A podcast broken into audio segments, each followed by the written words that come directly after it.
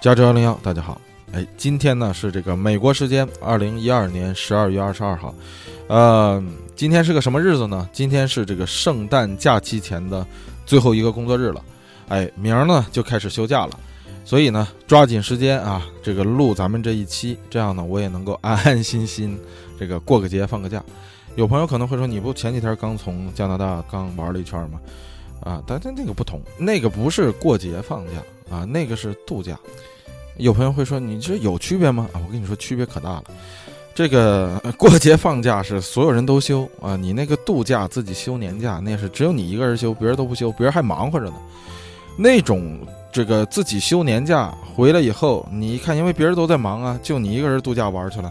回来以后，你再看你的收收信箱啊，上面得有个千八百封这个未读邮件。我这一圈回来，上面就是光写给我的邮件，就是我的名字在里面的邮件就有五百多封未读邮件。那你这个邮件没读，就得需要两啊。当然了，这五百多封邮件并不是呃五百多件事儿，它可能有有这个百十来件事儿、几十件事儿。哎，这个好些邮件这个搁一起来来往往，其实说的是一件事儿。所以你这个放假回来。的那个周末，基本上你得拿出一天啊，有的时候甚至是两天的时间，你得拿出来看邮件，要不然你这跟不上。到周一的时候一开会，别人一说什么你都不知道，你这太耽误事儿。回过头来你再说这个过节放假这事儿就好了，是吧？你过节放假就是大家都休假啊，所有人都休假，你这个你也不发邮件，我也不发邮件，咱们互不打扰啊，这个天下太平。这个圣诞节好就好在这个全球啊。北美啊，欧洲啊，包括很多亚太地区，你像什么澳大利亚、新西兰，这肯定放假。甚至这个新加坡，圣诞节在新加坡也是法定假日。再加上这个很多跨国公司的这个亚太的总部，啊，都设在新加坡。所以这个你看啊，呃，美国总部放假，欧洲总部放假，亚太地区总部也放假。当然了，现在很多公司的这个亚太总部也设在北京和上海了，或者是干脆设双总部啊，在这个亚太地区设两个中心，一个是新加坡，一个是北京、上海，啊，但但是不管怎么样啊，基本上现在还是很多的跨国公司在新加坡设总部。这样的话，你就会发现，这个一般跨国公司一到圣诞节的时候，基本上整个公司就全部放假，然后。这个全挂免战牌，哎，你也别给我发邮件，我也不给你发邮件啊，相安无事啊，平平安安过这个圣诞，要不然怎么说平安夜呢，是吧？所以这个大家都这个都不发邮件，回来以后你也不需要这个垒一堆这事儿在那垒着，然后你在这儿得这个挨个赶，哎，也不用这样，哎，这也就是为什么我打算在这个最后一个工作日的晚上啊，反正我明儿也休假了，咱们熬夜把这一期录完，这样的话能够安安心心的过个节。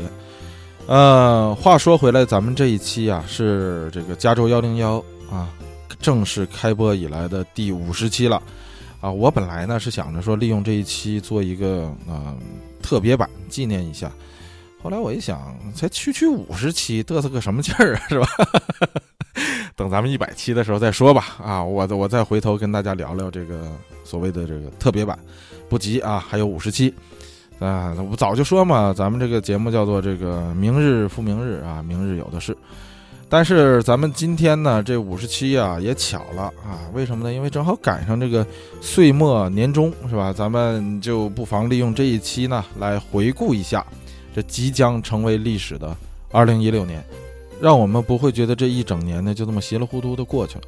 也的确是啊，呃，有的时候你回想一下你的二零一五年年末的时候，你对二零一六年的那个憧憬，对吧？你许下的志愿，今到今天啊为止都实现了吗？比方说啊，这减肥成功了吗？恋人找到了吗？结婚了吗？生孩子了吗？工资上涨了吗？当领导了吗？这个四六级过了吗？挂科了吗？哎，这我这都是七大姑八大姨的 口气啊。咱不来这一套，这太 low 了啊！这个实现没实现都没关系，反正二零一六还没过去呢，还有那么几天啊，努努力来得及。哎，咱们要总结一下这些东西呢，是为了让咱们能够有个明明白白的二零一六，这样的话呢，能为未来的这个二零一七年展开一个可估算的预期。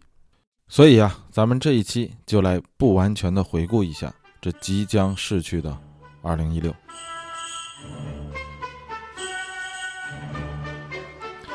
咱们往期的这个加州幺零幺呢，就比方说咱们前四十九期啊，一共就一共就四十九期前面，啊，咱们主要是以这个垂直深度往下聊，哎，把一个话题尽量去聊到完整，啊，聊聊深。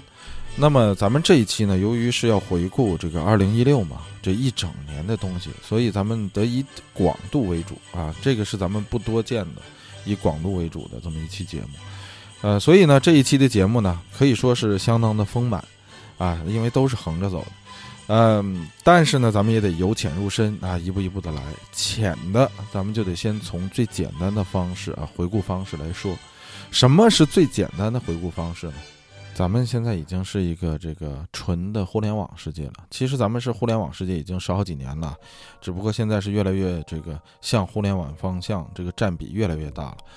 所以有互联网的技术以后呢，这个回顾起来就一个最简单的方法，就是你看那个互联网的。最好的就是最流行的搜索引擎上，这一年最流行的关键词有哪些？你就能够简单快速的回顾这一年所发生的一些大事件。所以说啊，这个互联网的搜索引擎，那咱们现在一说，那必然就是 Google 啊，谷歌。那呃，说到这，可能有朋友说，你怎么不说说百度呢？是吧？百度二零一六年十大热搜啊，十大热搜关键词，你你你你怎么不先聊这个呢？这个你懂的，对吧？因为这个百度啊，真是要说二零一六年十大热词啊，我跟大家这么说啊，就是说我我没见过啊，因为我也没我我干脆我也没搜，因为我觉得基本上排前面的都得是这个广告词哈啊。不过这个百度其实倒是真有一个好的排名啊，这个词的排名值得一说的啊，并且十分十分有新闻价值的，那就是这个百度的敏感词排名。但是说实在的，这这名单我也没有啊啊！这名单就是我我我就算有，我也不敢说呀，是吧？你别看我在国外，但是咱们这个节目还得是依靠国内的众多平台来发布的，所以咱们主要得弘扬这个正能量啊！什么是正能量呢？就是告诉大家这个国外是怎么水深火热的，所以咱们就得先拿谷歌开刀。哎，咱们言归正传，这个谷歌二零一六。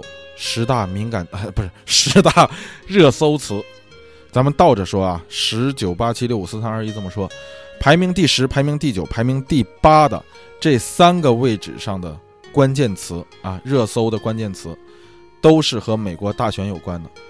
排名第十，Hillary Clinton，希拉里·克林顿；排名第九，Election，选举；排名第八，Trump，特朗普。说到这个。大选呢，咱们已经聊了这个贯穿了一整年，从二零一五年年末一直聊到二零一六年的年末，聊的就是这个大选一步一步是怎么来的。那这次的大选，咱们也说了，堪比早些年的那个最肮脏的那次一八二八年这个安德鲁·杰克逊和这个呃小亚当斯的那次选举。这个咱们讲这个驴象进化史的那一期的时候，咱们也详细的聊过。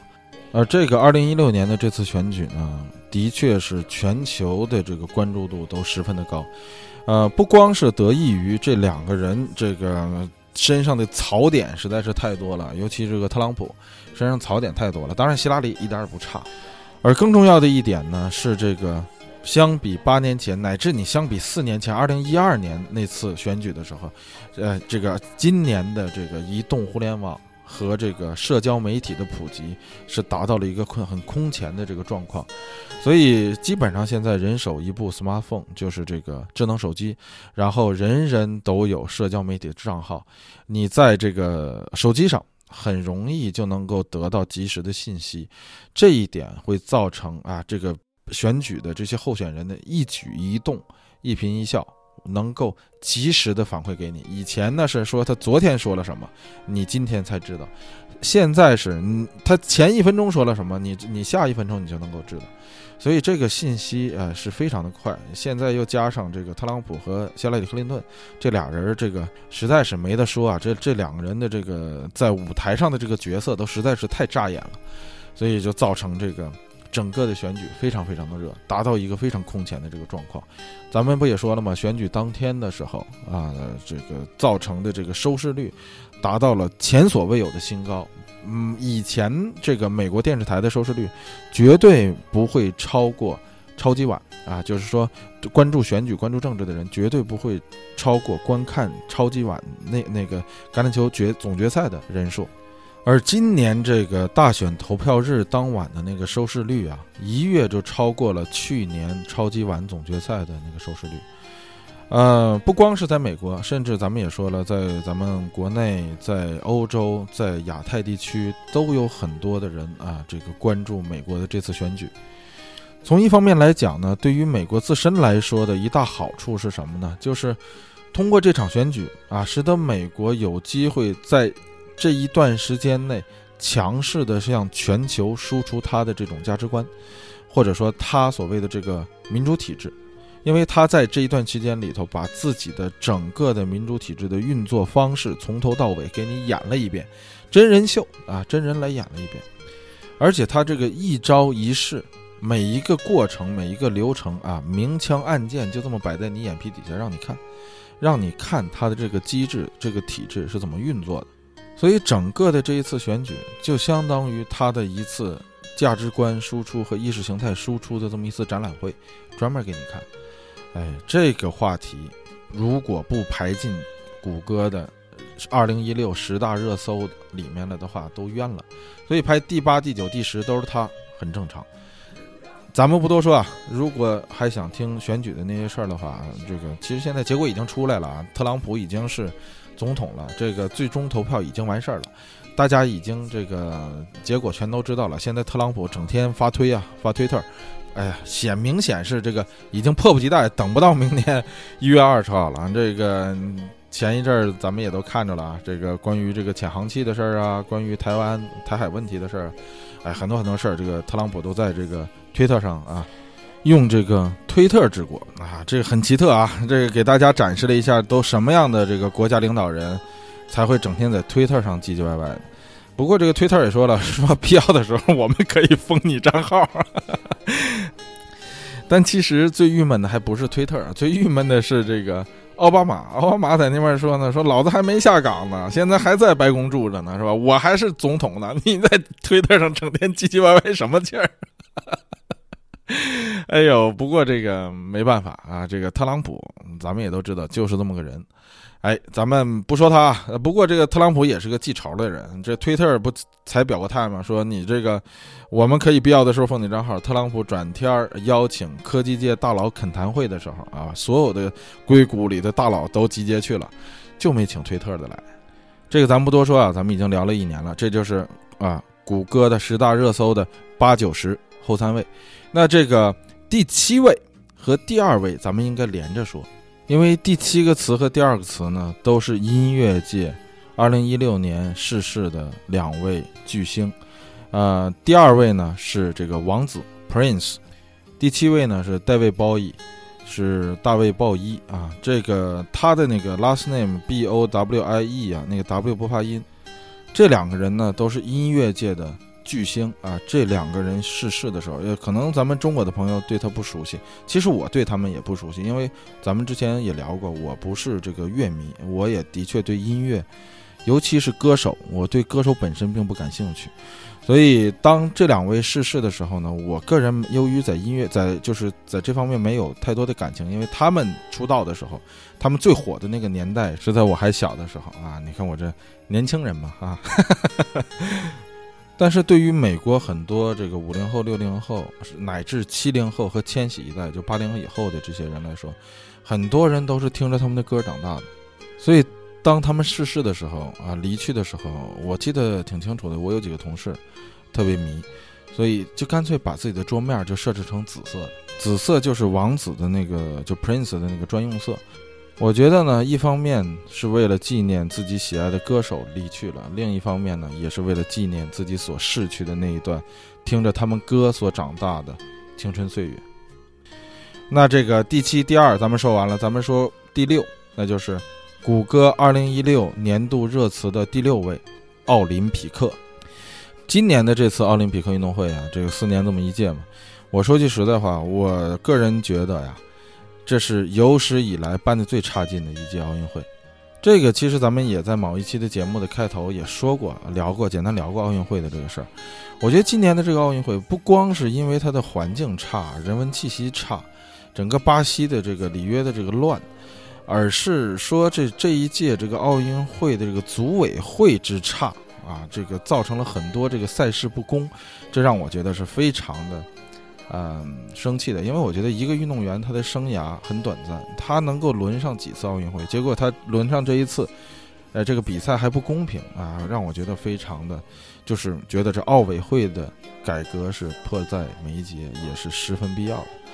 嗯，但是有一个积极的一方面呢，我觉得对咱们国内的呃这个无论是网友也好，还是说咱们国内的民大家这个民众对奥运的这个关注，已经从奥运的奖牌数量啊，无论是金牌还是这个金银铜总数的这个量上，已经下来了。就是说，大家关注奥运已经不再完全关注这个奖牌总数了啊，或者说金牌总数了，而是关注这个奥运会本身这个体育。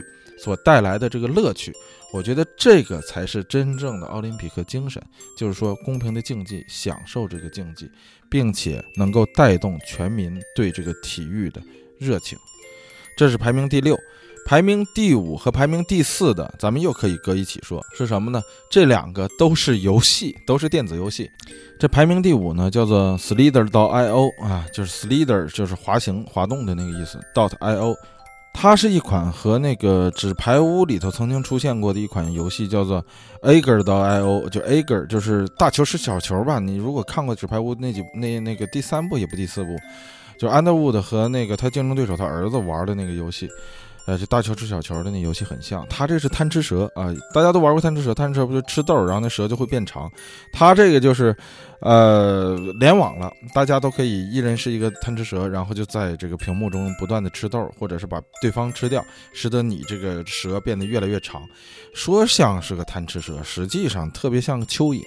我玩那个游戏，我试玩了几次以后，我觉得恶心，我觉得我对这个蠕虫类的这个动物，我都觉得。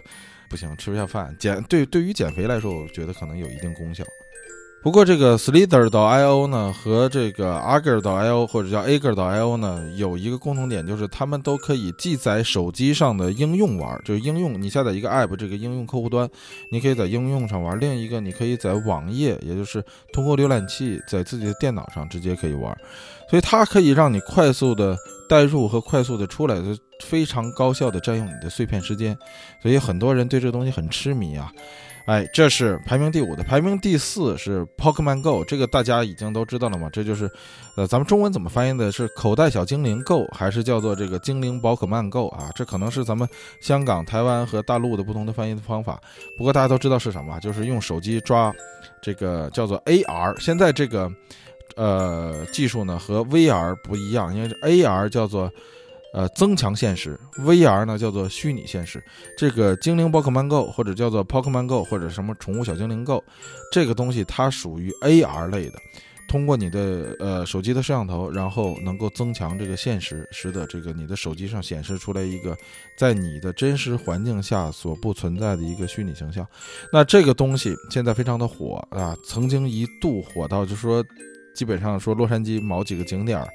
一堆人，一堆人聚起来就会玩这个，这个游戏我干脆就没玩，因为我下都没下过，因为我觉得中这个东西我实在没有时间去干这个事儿。呃，不过它跟其他的游戏的不同呢，就是它是一个咱们刚才说的这个 AR 类的游戏，增强现实类。另一方面，它和这个地图真实的地图相结合，所以要要求玩家不能在屋里玩了，要走出屋子去，甚至有很多玩家。开一个车呀，开自己的车跑到另一个城市里头，就会抓一个小精灵，呃，这就造成了说让玩家能够到真实世界中去玩虚拟游戏，这倒是确实是一个以往未曾出现过的，嗯，一种游戏方式。不过说实在的，就这种游戏方式，早在一年前，我曾经跟国内的一个朋友就打算做这方面的一些东西，研究了一下，当时就跟美国这边有两个。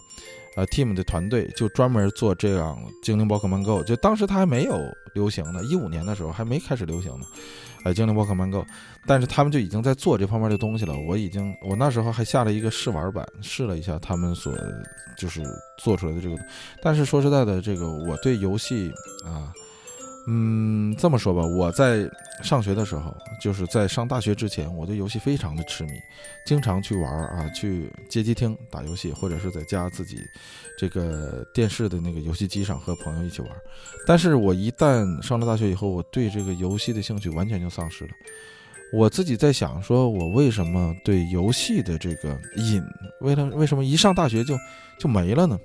因为上初中啊、高中啊，甚至小学的时候，对这个游戏的瘾特别特别的大，甚至在上初中、高中的时候，呃，回家啊，兜里剩五毛钱，都要跟同学到游戏厅里打半小时游戏，然后再回家，就瘾就大到那个份上啊！家长说不让去，那都偷摸要去玩。但是上了大学以后，马上这个瘾就消失了。我觉得很奇怪，我自己有的时候也在想，说我为什么一上大学了就不玩游戏了呢？我后来这个总结了一下，我觉得这个原因是什么呢？是因为这个互联网游戏的兴起，使得我对游戏的兴趣彻底就丧失了。为什么呢？因为我刚上大学的那个期间呢，就是互联网游戏就正式兴起之时。一开始的时候还是那种局域网，大家都在一个网吧里头玩啊，这个联网玩什么呃 Delta 呀、三角洲啊，然后这个雷神呐。呃，CS 啊，还有这个星际啊、红警啊，什么类似这样的游戏。后来这种游戏马上一瞬间，基本上就是在一眨眼之间就被 Internet 的这种网络游戏所替代了。我跟很多朋友不同，很多朋友是就喜欢玩这种互联网的这种游戏，我是对这种游戏一毛钱兴趣都没有。为什么呢？因为我对这个电子游戏的这个理解啊，还是在于那个家庭的那个红白机那个年代，或者说在街机厅的那个年代，是属于说，你跟一个你的朋友也好，哪怕是个陌生人，嗯，他在你旁边，他的那个一举一动你都能够看到，你的一个招式或者你的一个动作，能够使得他出现那个表情和这个情绪的变化，你都在你的眼皮底下。我喜欢这种。感觉你知道吗？就是说和朋友在一起玩的时候，你一起玩，不论玩什么游戏，一起合作啊或者对抗的这样的游戏的时候，你都能够看到他的这个一颦一笑、一举一动。然后你由于你的配合也好，还是由于你与他的对抗也好，能够感觉到他情绪和语言的这种变化和这个交流。我喜欢的是这种东西。你知道这个互联网了以后呢？这东西你根本看不，他离你可以是十万八千里之外，你的和你合作的那个人十万八千里之外，然后你也看不到他的表情变化，你也听不到他的话啊。在早期的时候，互联网游戏你听不到，现在当然了，都有这个耳麦呀什么之类的，但是一样，这个跟你玩的这个人不在你的这个屋里，不在你身边，就这种你玩什么你都无法感受到，他就在你的这个玩玩伴儿啊，就你的朋友就在你身边一样，然后你就能够跟他互动。你你感受不到，至少我是感受不到。我们当时这个玩到动情之处还要动手呢，还还要打打打打架呢，最后还要发生肢体冲突，所以这多过瘾呢！你你你你现在就完全这种游戏已经彻底超出我对游戏的这个理解范围。所以现在的这些游戏啊，无论是互联网的，还是说单机的，无论是在电脑上的，还是在手机上的，这些游戏都不会让我上瘾，甚至我也不愿意去玩了。再说现在你也交不到那种像初中、高中的时候那种狐朋狗友啊，跟你臭味相同，然后早起贪黑的跑到街机厅里去打游戏的那样的朋友了。嗯，再者说，现在你想找一个街机厅都不容易了，是吧？这个在帕萨蒂纳，那拉斯安吉丽斯的这个帕萨蒂纳那儿有几家这种怀旧型的街机厅。哎，倒是有十块钱一个小时吧，我记得十美元一个小时。但是你现在上上哪儿找这么一个说像跟你初中、高中还在一起，现在还能在一起玩游戏的这么一位呢？找不到了。哎，所以你去，我有我有一次去那儿站那儿看一会儿，我觉得也没什么意思，这东西自己玩起来就没劲了。哎，这是排名第四和第五的两个游戏。排名第三的这个，其实咱们有一期的时候，我想聊来着，但是后来一想，这东西也没有什么可太多聊的，因为大家对这东西的这个接触的还是太少。这就是什么呢？这是马修飓风啊！马修飓风呢是排名第三，为什么呢？因为这一次的这个飓风确实是对于美国来说是个几十年不遇的一次飓风了。这个 Hurricane Matthew 啊，这个是如果我没记错的话，应该是今年九月份、十月份的时候的事儿，正赶上雨季的来临，这个马修就来了。这个飓风啊，是席卷了整个美国的呃东南海岸，从佛罗里达登陆啊，经过海地、古巴以后，从佛罗里达登陆，然后一路北上，穿过佐治亚州到南卡到北卡。呃，在这个飓风刮过北卡的时候，我当时就在北卡，但是我住这个地儿呢，是属于北卡的中心地带，是在这个北卡的这个首府这面，离这个海岸还是比较远的，所以飓风到这儿的时候，这个风力已经很弱了，就是这个刮落了一地的这个枯枝烂叶，然后造成了很强的这个降雨，但是说实在的，除此之外也没有什么太大的损失，对于这个北卡中心地带来说。但是对于北卡沿岸城市，比方说北卡著名的海边城市 Wilmington，和这个南卡非常著名的这个查尔斯顿，和这个 Myrtle Beach，还有这整个佛罗里达撤离了上百万人呢，上百万人就是持家带口的就撤离了，房子不要了，就扔了，然后就跑了。然后这个佛州的州长，这个佐治亚州的州长，南卡的州长，北卡的州长都在不断的在广播和电视上呼吁说。住在海边的同志们，你们千万不要这个舍不得你们的房子啊，舍不得孩子，套不了。不是，就是说，那意思就是说，你们要再不走，小命不保啊！赶快撤离。凡是在海边的，什么 w i l m i n g t o n 就他刚才说那几个城市，包括整个佛罗里达海岸上的这个住家，说你赶快能跑多远跑多远啊，能滚多远都滚多远，你。只要跑得过飓风，你小命就能保。所以这个这次的这个撤离是非常井然有序的，因为经过了美国这个东南海岸呢，这个经过了无数次这个飓风的历练了，这种撤离啊，这种防范措施已经是非常的熟练了。所以这个在谷歌上为什么有这么多人搜这个飓风呢？就是为了实时观测这个飓风到哪儿了，然后它的风力是什么样的。并且看当地的这些居民上传上来的这些视频，说看看当时这个飓风是什么样。包括我在那几天里头，也就是不到一个星期的时间里头，我天天都在搜哈 这个马修飓风到哪儿了，然后什么样情况，当地的这个风速是多少，降雨情况是什么样，等等等等这些情况。这次这个飓风还有一个比较巧的事儿是什么呢？它和这次这个纸牌屋。最新的那一季里面，这个安德伍德不是当了这个总统吗？啊，没看过的同学啊，这个我尽量不给你太多的剧透啊。就说这个他当了总统以后，他那一次就经历过一次飓风，那个飓风就简直就是这次马修飓风的一次预演，因为那个片儿已经上映了有一段时间了，这个马修才出来。所以这次这个飓风和那个电电视上，就是这个纸牌屋中的那次飓风非常像，都是从东南沿岸上来，经过这个古巴海地上来以后，当时都在赌这个飓风能不能拐弯，能不能转向。呃，这次这个天气预报不断的在报马修飓风，说，哎呀，也很有可能它会转到了北卡这儿的时候，它就会往下转，掉头走了。也有一派的这个天气这个预报就说，它也有很大的可能会从北卡穿过。这个弗吉尼亚，然后直达华盛顿 D.C.，所以这个当时这个人们都很紧张，所以很多人都在网上搜啊，这个飓风到底是什么情况？这个路线最新的预测，这个路线是什么样？能不能到我们家这儿啊？怎么怎么样的？所以很多人都很紧张，在东南沿岸，而整个的这个马修飓风所发展的这个情景啊、情节啊，和纸牌屋里头那个情况简直是一模一样。而这次对马修飓风的预言呢，也正奠定了这部剧成为神剧的原因之一。哎，这个马修飓风排名第三，排名第二的，咱们刚才刚刚聊过啊，王子 Prince，著名歌手。那排名第一的，其实咱们在之前的节目中也简单的提到过，那就是大名鼎鼎的 Powerball。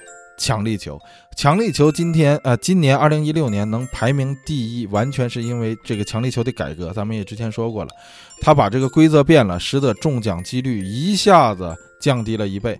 哎，这个造成了这个大奖的这种累积，最后累积到了好几十亿美元啊，十好几亿美元。最后啊，那这个中奖的也没我，咱们也就不多说了啊，这个说多了伤心。哎，这就是谷歌年度十大搜索。由此可见呢，这个老美最关心的还得是钱，是吧？Powerball 比什么？这钱呢，比什么都重要。什么总统大选呢？游戏啊，什么歌手啊，青春呢，比这都重要。钱啊，Powerball 最重要，而且这东西还得什么不劳而获的，哎，得来的快的，一夜暴富的。这个、这个、这个，怀有这种梦想的人实在是太多了。咱们刚才也说了，这个搜索引擎的年度十大热词是一个比较简单的回顾全年热点的一个方法。那这个方法呢是相对来说比较客观的，因为十大热词呢是完全根据客观的统计量统计出来的。那咱们接下来来一个相对来说主观的方法，就是二零一六年让我印象深刻的几大国际与中国的热点话题。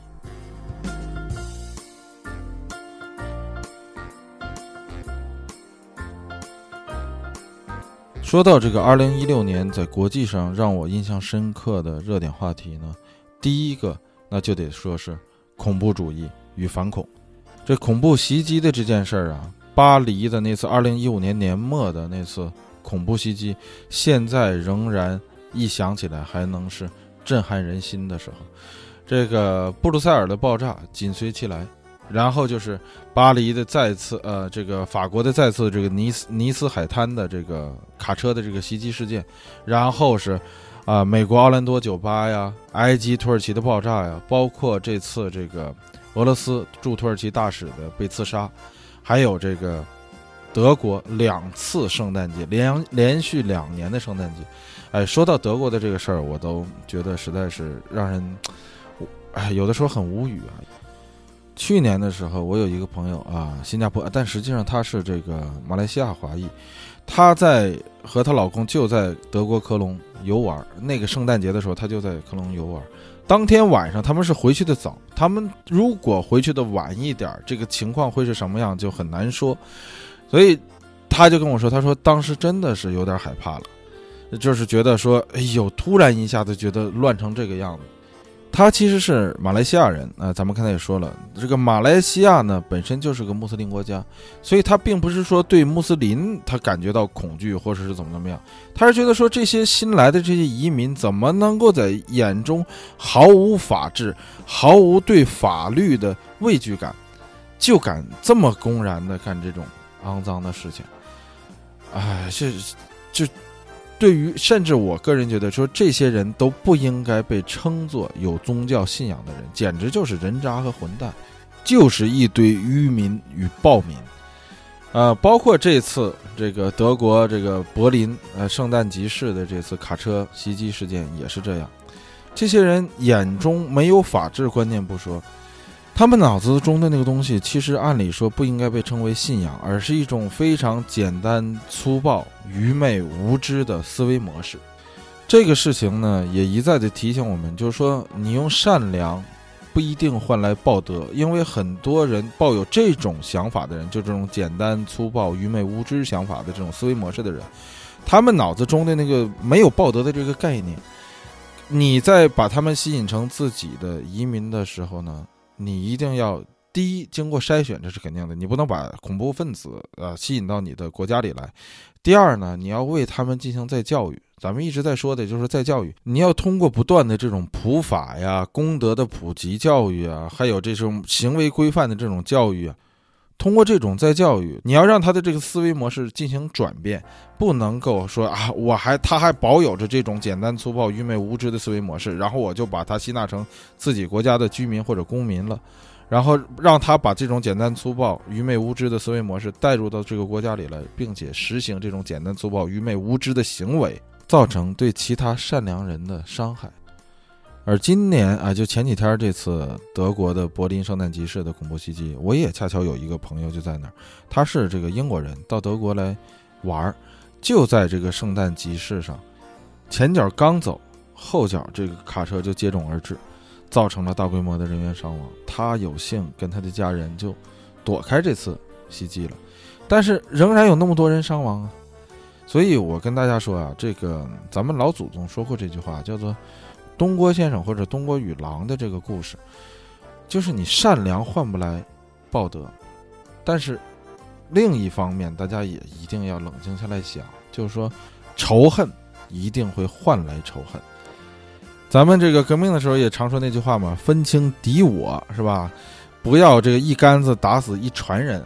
哎，这个英语里头叫什么？叫 "Don't throw the baby out with bathwater"，就是意思是什么呢？就是说你给孩子洗完澡，别泼水的时候别把孩子一起泼出去。哎，一定要分清谁是可以做你朋友的人，谁是那些混蛋。所以把那些混蛋剔除出去，这个是非常重要的。把你的善良留给你真正的朋友，把你的仇恨留给那些真正的混蛋们。这是我觉得第一个首要的热点。那由这个热点，其实往下可以引申出来另一个热点，就是种族主义。这个二零一六年是让我觉得这个种族主义抬头的一年。这个我以前没觉得说大家会对这个种族主义这么明明显，但是自打这个二零一六年这个大选以来呀，这个不得不说，种族主义在全世界的范围内都有这个抬头之势。这一方面呢，咱们刚才说过了，这个一个是对穆斯林的误解，这是主流社会对这个西方主流社会对穆斯林的这种种族主义；另一种呢是反向的，就如同这个穆斯林对西方的这种种族主义。因为有这种作为这种弱势民族，咱们不得不承认啊，未必你的民族弱势，但是你的那个国家和地区属于弱势地区和弱势国家，所以你无论在经济话语权上，还是在这个军事话语权上，可能你都是。比较弱势的，当你一个民族国家处于弱势的时候，你内部的这种民族情绪也很大。当你这个内部的民族情绪一大的时候，你找一个突破口，你就会觉得啊，这都是西方欺负我们造成的。当然了，西方有西方做错的地方，西方有西方不好的地方。但是如果你把西方人也一竿子全部打死的话，你这也就变成了咱们刚才所批判的那种。一些西方人仇恨所有的穆斯林一样，就相当于说，你为了这个倒脏水，结果连孩子一起泼出去了一样。如果你作为一个弱势国家，或者你作为一个弱势群体，或者说咱们就这么说，你作为一个民族，你仇恨所有的西方世界的话，仇恨这个西方世界的所有一切的话，那你这也就是相当于犯了同样的错误。所以这个种族主义啊，如果是单向的话，假如说只不过就是西方世界仇恨穆斯林，其实这事儿好解决。但是如果变成一个双向的话，就是西方西方世界仇恨穆斯林，然后穆斯林仇恨西方世界，这事儿就难办了。就如同美国内部的这个黑白两个群体一样，美国最近的这个种族主义抬头是从二零一四年福克森事件开始的。那从那以后往后的这样的白人警察枪杀黑人的这种事情就接二连三的发生，接二连三的发生，媒体也越来越愿意报这个事儿，越来越愿意炒这个事儿，因为这东西吸引眼球啊。所以这个事儿你就会发现越来越不断的浮出水面，越来越多。可是媒体就不报一件事儿什么呢？就是有多少白人警察被黑人的犯罪分子打死的。那新闻不会报这样的事儿，因为它没有新闻价值。那警察牺牲殉职这种事情，这是很正常的，因为你干这个的，对吧？就觉得你报这个有什么意义呢？没有什么太大劲。哎，就偶尔那么一两次的时间，因为它实在是太不像话了，轰动全国了。就像纽约被两两个警察，其中包括一个华裔，被这个黑人啊枪杀的这个事情，那是轰动轰动全国了。可是你知道，在全国的所有的这个呃警察系统里，有多少警察殉职，啊是死于这个黑人犯罪分子枪口之下，或者是其他的这种间接或呃直接造成的伤害的？他不会报这样的事情。这事儿你可真别以为说这事儿是新闻媒体有意去这么做的。当这个咱们说现在自媒体这么发达，你就拿 YouTube 为例，很多人把这个自己的视频上传到 YouTube 上去，你就能看到说，上传那种白人警察，或者咱们不一定是白人，就是说上传那种警察粗暴对待黑人黑人的这种犯罪嫌疑人的这样的视频的浏览量，要远远高于那种说。啊，犯罪嫌疑人对警察施暴、施以这种啊暴力侵害的这样视频的浏览量，这就说明什么？这事儿是观众选择的，并不是电视台选择的。所以这个大众的心理就是这样，大众就是愿意看这样的事情，去满足和印证他们心中已经生成的那种偏见。这个事情就很难办，你知道吗？这个越来越让人觉得说，你你形成了一种偏见之后。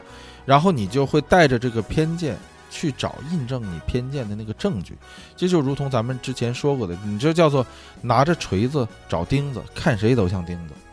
哎，所以这种事情只会让一个有种族偏见的人，这个种族偏见的印象越来越加深；对一个没有种族偏见的人，也会慢慢把他带到一个种族偏见的这沟里去。所以还是说这句话：消除种族主义。观念，这个是任重道远的一件事儿，这是需要几代人不断的去努力的一件事儿。你不要想着说，在这一代人里就可以消消去所有的种族偏见，这个实在是太难了，因为很多人一生下来，他所受的那个教育里，他的家庭教育里和他的在学校所看到的一些什么东西，乱七八糟这些事情，社会他所经历的这些事情，慢慢、慢慢的给他潜移默化的去灌输一些这样的观念进去。那未来会是什么样？我相信会是更好，因为咱们往前看，这个几十年前，这黑人还不还得和和白人这个连坐公交车都要分开坐。到现在了，现在所有的人都不敢，至少不能说你跟我不一样，所以咱们应该被区别对待，不应该是这样。至少咱们知道，说每个人都是一样的，每个人都是平等的，无论你是什么颜色的，你是从哪儿来的，你首先是一个人。而在作为一个人本身的这个基本概念上，人和人之间是一样的。而说到这儿的时候，我就不得不提一下，说什么叫做平等。我发现，在日常生活中和这个很多这个在其他的节目中，我所看到的，嗯，让我觉得有些事情不得不说一下。因为我发现很多人对平等的这个概念的理解还是太过的朴素，或者说太过狭隘。那什么叫做平等呢？平等并不是指说，呃，大家都高矮胖瘦一样，然后出身都是一样的。比方说，你你爹有多少钱，我爹就得有多少钱，那不叫平等。或者说，男的女的穿的必须得是一样的才是平等，这不叫做平等。那什么叫做平等？平等指的是在竞争机会上的平等，这才叫平等。咱们在这里不多说啊，因为说多了的话，这一期节目我觉得都不够用。咱们可以单拿出一期来来谈一谈，到底什么叫做平等。嗯，当然我的观点也未必就是很成熟啊。那也欢迎，就是如果大家对这方面感兴趣的话，可以私信给我呀，或者说咱们可以在微信上聊一聊啊，在微博上你可以啊呃这个跟我沟通啊，这都可以。啊，咱们这个话题不再深入，因为咱们还是以广为主这一期。那由这种种族主义所带来的下一个全球的热点话题，就是全球政治向右转。这个齐步走向右转这件事儿，看到目前看来已经是啊没法往回收了。从英国脱欧开始，到美国大选啊，这个特朗普获胜啊，包括咱们的这个台湾、香港。还有日本呢，菲律宾呢，就包括韩国，就这些国家和地区的，哎，这个政治气候的变化，你就能够感受到一阵向右刮来的强风。这种向右刮来的这个强风啊，有的时候真是它之强啊，让你感觉到让你这个怀疑人生。你站在风中，你有的时候你就会想：难道这个全球化真的错了吗？难道这个我们一直所倡导的这个平等啊、博爱呀？啊关怀这个弱势群体啊，难道错了吗？难道这个世界就真的应该变成一个丛林社会？呃，倡导这个丛林法则吗？就是你强你则强，你弱你则弱，是吧？这个大鱼吃小鱼，小鱼吃虾米吗？让人觉得说，这这这个呃二战以来啊，这个和平发展了七十多年，人们一直都在整个社会好像都在向着这种说。呃，越来越强的沟通，越来越强的协作，越来越强的合作，全球一体化的这个方向所进展，怎么就迈到了今年以后，就突然一下一个 一百八十度的大转弯，然后跟你说，哦，你应该这个齐步走向右转，所以真是啊，真是这老话说得好，这不是我不明白，而是这世界变化快。嗯，不过咱们之前在节目中说这个英国脱欧的时候，咱们说过这么一句话，我就觉得这个世界吧，永远都是螺旋上升的。嗯，也许这七十年就转回来了一个螺旋，嗯，但是总体还是上升的。再过几年，它就又转回去了。嗯，我总说嘛，我这人可能有点贱，就是说。总是害怕一个事儿它太顺了，是吧？顺风顺水，然后你什么事儿你都迎刃而解。我觉得这事儿有点太顺了，就有点假，你知道吗？我觉得凡是一件好事或者一件呃正义的事情，一件对的事情，它总是要充满坎坷和充满曲折的，这样它才显得真实。哎呀，所以我说这个我这个这个这个想法比较贱。那不管怎么样吧，事实总是告诉我们，这个前方的道路永远是不平坦的。如果你想走一条这个正确的路，你就应该做好吃苦受难的准备。那这是国际的，我觉得比较给我印象深刻的几大热点。那咱们国内，咱们中国的呢？我觉得这个首先要说的，让人印象深刻的呢，就得说人民币贬值。这人民币已经从六点二啊，就最低点的时候，呃，最高点的时候六点二，一路现在已经贬值到马上要到期了，六点九多了。我今天没看啊，应该是六点九多。我上次看出来六点九五，已经到这份上了。这个贬值的让人觉得有点这个心惊肉跳。但其实早在这个两年来前，对，差不多吧，两年前的时候，我跟我的一些朋友聊天的时候，我就说，我说人民币贬值是早晚的事儿。为什么呢？因为我当时我就觉得说，这实体经济不行啊，你没有实体经济，你这个货币靠什么支撑啊？这个是很正常，因为你就看现在加拿大加元的贬值，你就能看出来，因为加拿大实体经济不行，就那几个主要城市。咱们日后再讲加拿大的时候，咱们细细讲讲，好好讲一讲加拿大，让大家也了解一下加拿大到底是个什么样子。那这个加拿大实体经济也不行，所以它的这个现在加元的贬值也很厉害。现在就美元相对来说比较坚挺，因为美国的这个实体经济确实是全球领先的，这个是毋庸置疑的。所以这个人民币。贬值呢，这个事儿呢是预见到了，但是你真正来到的时候啊，那个感受给你的那个冲击感还是不一样的。这人民币贬值贬得太厉害了，让人觉得说，好像仿佛就是一夜之间就变成这样了。所以这个我觉得是给我印象最深刻的国内的热点之一。那第二个呢，我觉得就是环保。其实关于环保的话题，咱们去年的时候就讲过，是吧？讲过这个除了 PM 二点五之外，你还应该了解些什么啊？这叫做，呃，洛杉矶雾霾大作战那一期，大家可以去找一找。我觉得环保这个事情是重中之重，因为什么呢？这个，你从咱们讲天文你就知道了，对吧？这个地球这样的行星实在是太难找了。实在是太难找，好不容易找着一个差不多的相似度百分之九十八的这样相似度的，在你一千光年之外，那个星星呃那个小行星你要去一千光年之外，而且呢它相似度跟你只有百分之九十八啊，跟人和大猩猩的那个相似度是一样的，所以你考虑一下啊，这百分之九十八是个什么值？咱们在那期节目中也聊过，这你要珍惜呀，这个地球这个环境啊。人类是多么不容易走到今天，有了今天的这些成果，可千万不要把这些东西的根本就是这个人类地球的本身把它给毁了。呃，也许你在这儿可能会说我这个杞人忧天，但是我跟你说啊，这个雾霾现在到这个份儿上，就是说北京的雾霾一年比一年严重，一年比一年加剧。可怕的不是说你在拍自拍的时候，你把手伸出去，你看不着手机，或者说你拍出来的相片看不着你人脸。可怕的是你看不到一个未来，说这个事情什么时候才能彻底的解决？这个东西你看不到才是可怕的。而比这个事儿更可怕的事儿是什么事儿呢？是你呼吸了十天 PM 二点五，可能都五百、七百。我看我石家庄的朋友晒那个朋友圈，PM 二点五都到七百一度。可怕的事儿是你呼吸了这样的空气，呼吸了十天半俩月儿啊，你你你两个星期，然后突然有一天风来了，你觉得啊，生活真美好，这个看天空多么蓝呢，赶快出去玩去吧，一下就把你呼吸十天半俩月的这个雾霾这件事儿给忘了。我觉得这件事儿才是可怕的，就是人的忘性太强，也就是所谓的这个好了伤疤忘了疼。而且这个环保话题啊，可不光是空气污染，空气污染可能是最严重的一个污染，因为每个人都得喘气儿，是吧？你不可能天天背着氧气瓶出去，也不可能天天把自己关在屋里用空气净化器净化你家的这个空气，这些东西都不现实。空气污染最严重，那么其他的水水源的污染、土地的这个土壤的污染，还有包括各种各样的，包括家居的这种污染，你都要，这都属于环境的一部分。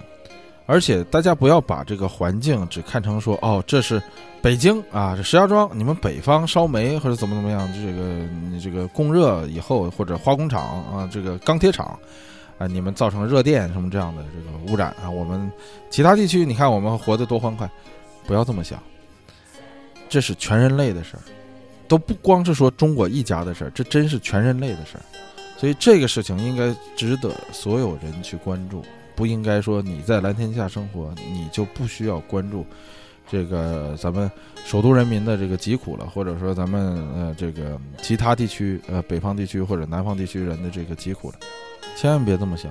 在环境污染这个大前提下，所有人都跑不掉，并且这事儿也不可能光靠北京人民啊，这个发发朋友圈，石家庄人民发发朋友圈，这事儿就解决了。不会的，你在朋友圈里晒的再多，这事儿都没用。只有大家对这个东西都很关注的时候，都拿这个东西当当成一个至关重要的事情的时候，这个事情才会解决。你，我也听到过一些论调，就说啊，这个环牺牲环境是发展经济的一个必要途径。这句话呢，没错，但是你得看你牺牲多大的环境，发展了多大的经济，这中间是不是形成一个比例？如果说你牺牲了这么大的环境，就是发展了那么点儿的经济，你你你这是为什么呀？或者说你牺牲了这么大的环境，最后只是为了多点儿钱，你没有产生什么高的科技，没有脱离出你的那个污染的产业，你说你这个是个理由吗？你这个继续往下的这么这么样的这种破坏性的发展，它就不是一个理由。所以也许。咱们这么说，也许它是一个必要的阶段，但是你要记住，那个东西只是个阶段，这个阶段是有期限的，你不能无穷无尽，不能让人觉得这事儿没有希望，这是不行的。还有一个呀，大家这么想，这个发展是为了什么？发展是为了让人民有钱。那说有钱是为了什么？有钱是为了让人民过上好日子。什么样是好日子？我相信好日子绝对不是让你天天喝着脏水，呼吸着脏空气，那不叫好日子。好，这个咱们不再深入说啊，深入说这个，有可能在下期就录不了了。哎，咱们下一个国内的当红的一个话题或者当热的一个话题，那就是网红和直播。哎呦，这个事儿让我觉得实在是越来越夸张了啊！这个各种平台、各种的这个什么，当然了，你也可以说咱们这个节目其实也是一种这个自媒体的形式嘛，是吧？也是一个借助网络平台。发布的这么一个形式，但是我真是在心里啊，让我有一种非常深的担忧，就是这种网红经济，因为这个事情就完全的变成了一种简单粗暴。呃，我这么说吧，我觉得这跟拍 A 片没什么太大区别。也许你可以说他没暴露啊，他没怎么样，但是我我在这个 YouTube 上有的时候也会看到一些从国内贴过来的一些视频，我看完以后，我真觉得，我说怎么可以粗俗？低俗、媚俗、三俗到这个份儿上，而且这个不以为耻反以为荣。我说这个不以为耻反以为荣的这个，可不光是指那些什么直播的那些啊俊男美女们打着引号的，更是说那些所谓的办这个投资呃网红不是网红什么平台直播啊这种投资的这些人，你们怎么可以无耻到这个地步啊？我甚至前一阵听到一个这个很知名的人，我在这里我就。不说是谁了，大家可能也许也知道，搞这个直播投资的，然后他搞了一次这个平台上，他做了一次这样的讲座的这种东西，我听我无意中听到，他甚至他把这个东西当成一个正义的事业来发展，他觉得只要有人看他挣钱，这个事情就是正义的。从什么时候开始，这个社会变成了说你只要挣钱，你只要发了财，你就是正义的，你就是对的？我真是不明白他们这个逻辑是怎么来的，我。试图去理解，但是我实在理解不了。咱们再说回到这些网红直播的这些俊男美女身上吧。咱这么说说，哎，这个大姑娘、小姑娘啊，你这个直播的时候，你搞暴露的，搞什么脱衣服什么这样的，我觉得。这还算是 make sense，咱就这么说吧，就说还算合情合理。为什么呢？这人有兽性的那一面，是吧？你要满足人的这个动物性的那一面的时候，就如同这个日本的这个 A V 一样，对吧？咱们当然国内也有 A V，咱就说和这个一样，你无非就是满足人们这个兽欲的这一面或者动物性的那一面。OK，没问题，这我还能理解。但我就不明白的很多是在这个网络平台上，就是。基本上这几分钟都没干别的，就是在各种骂人，各种爆粗口。我就，我我说句实在话，我骂人骂人的这个事情，我不是没听过，我也有的时候也会骂人。但是我觉得这个东西怎么能够放到桌面上来，然后一帮人还愿意喜闻乐见的去看呢？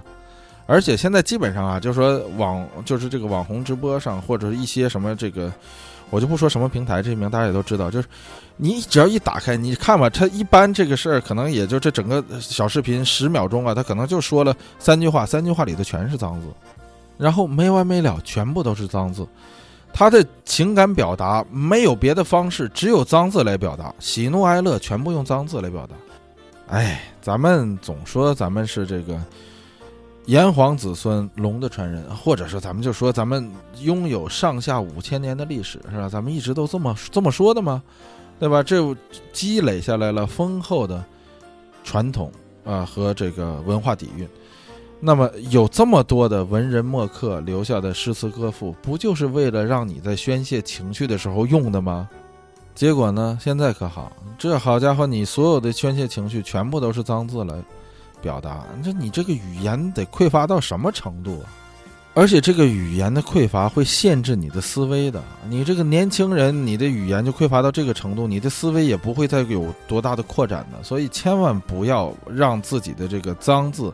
形成一种模式化，形成一种这个常规化，不要什么事儿都想着说前面加一个“哇塞”，你看这雪下的真叉叉大，你就想不到了，你就想不到说“忽如一夜春风来，千树万树梨花开”，你就想不到这由这个雪景你能想到梨花，你就想不到了，你这个思维就很窄。所以这只是给大家举个例子啊，这个我觉得网红这件事呃这个话题对于咱们。呃，中国来说确实是有点太过了，而话还是说回来，在就如同咱们之前说那个 YouTube 那个东西一样，就说这个东西最后它红是谁来选择的，并不是说由他自己来选择的，而是由观众来选择的。那么为什么有那么多人去看那个东西？这个才是值得当下我们更多需要反思的。那这是关于这个直播和网红的话题，咱们不多说啊，说多了这个得罪人啊。这个而且这个很多朋友可能也不一一定认同我的这个观点啊，因为我这个可能思想比较老旧嘛，比较保守是吧？比较老旧，比较二旧呢。还，咱们说下一个热点话题，是下一个热点话题，我觉得就应该是二孩政策，这个就是全面的计划生育、全面开放二胎。这个对于咱们国人来说，国内同胞来说是一个。很大的一个消息了，因为在早先的时候，你想生二胎的话，确实有困难重重，尤其是这种什么非独夫妻啊，现在是不是应该这么叫？反正现在，总之吧，就是说你无论什么样，你都可以生二胎了，基本上是这样，是从二零一六年的一月一号开始的这个政策。呃，这个政策本身不奇怪，因为我觉得这个生育权利嘛，这属于个人的一个基本的权利，所以开放这是一件好事儿。但是让我比较奇怪的事儿是什么呢？是。呃，现在在网上，或者说包括有很多的，其实这个年轻的父母吧，他或者说这个为人父母的这个想要二胎的这个父母啊，想要二胎的一般也不是年轻父母了，反正就说这个很多人说这个什么呢？说，哎呀，我这个生二胎的话，这个我家的这老大不乐意，或者说是我生二胎的话，我是很担心这个老大和老二之间。他们之间会产生矛盾，我觉得这是不是中国人被管的这个时间已经太长了？这个计划生育作为一个基本国策，这个时间太长了之后，人们都已经忘了，这一个家庭里头有兄弟姐妹是件很正常的事儿。你关心这事儿都多余，就是你担心这事儿，其实都是多余的。